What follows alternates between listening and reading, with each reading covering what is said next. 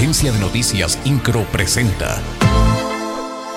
Resumen informativo. El gobernador Mauricio Curi González recorrió los avances de obra en las calles Carranza, Madero, Pino Suárez y Comerciantes.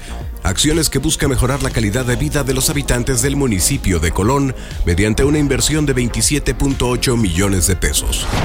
Al encabezar la segunda sesión ordinaria de la Comisión Estatal de Cambio Climático 2022, el gobernador de Querétaro, Mauricio Curi González, aseguró que la entidad destaca por su visión de futuro, su desarrollo y su dinámica de crecimiento que privilegia políticas en favor del medio ambiente. Hablando del medio ambiente, se han retirado y trasplantado 583 árboles y palmeras, de las cuales el 92% ha sobrevivido derivado de las obras que se realizan en Avenida 5 de Febrero, Así lo indicó el secretario de Desarrollo Sustentable Marco del Prete III, destacando que como parte del programa Protectores que se lanzó en julio pasado, en total se han trasplantado 258 árboles y 324 palmeras.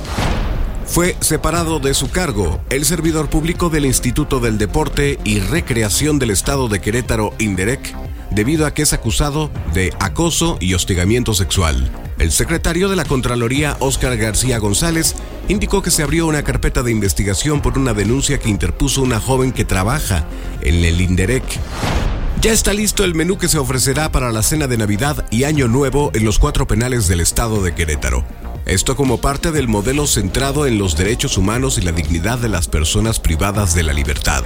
El comisionado estatal del sistema penitenciario, Gustavo López Acosta, detalló que para la cena de Navidad se ofrecerá pierna adobada con relleno navideño, puré de papa, ensalada de codito, pan blanco, buñuelos y ponche.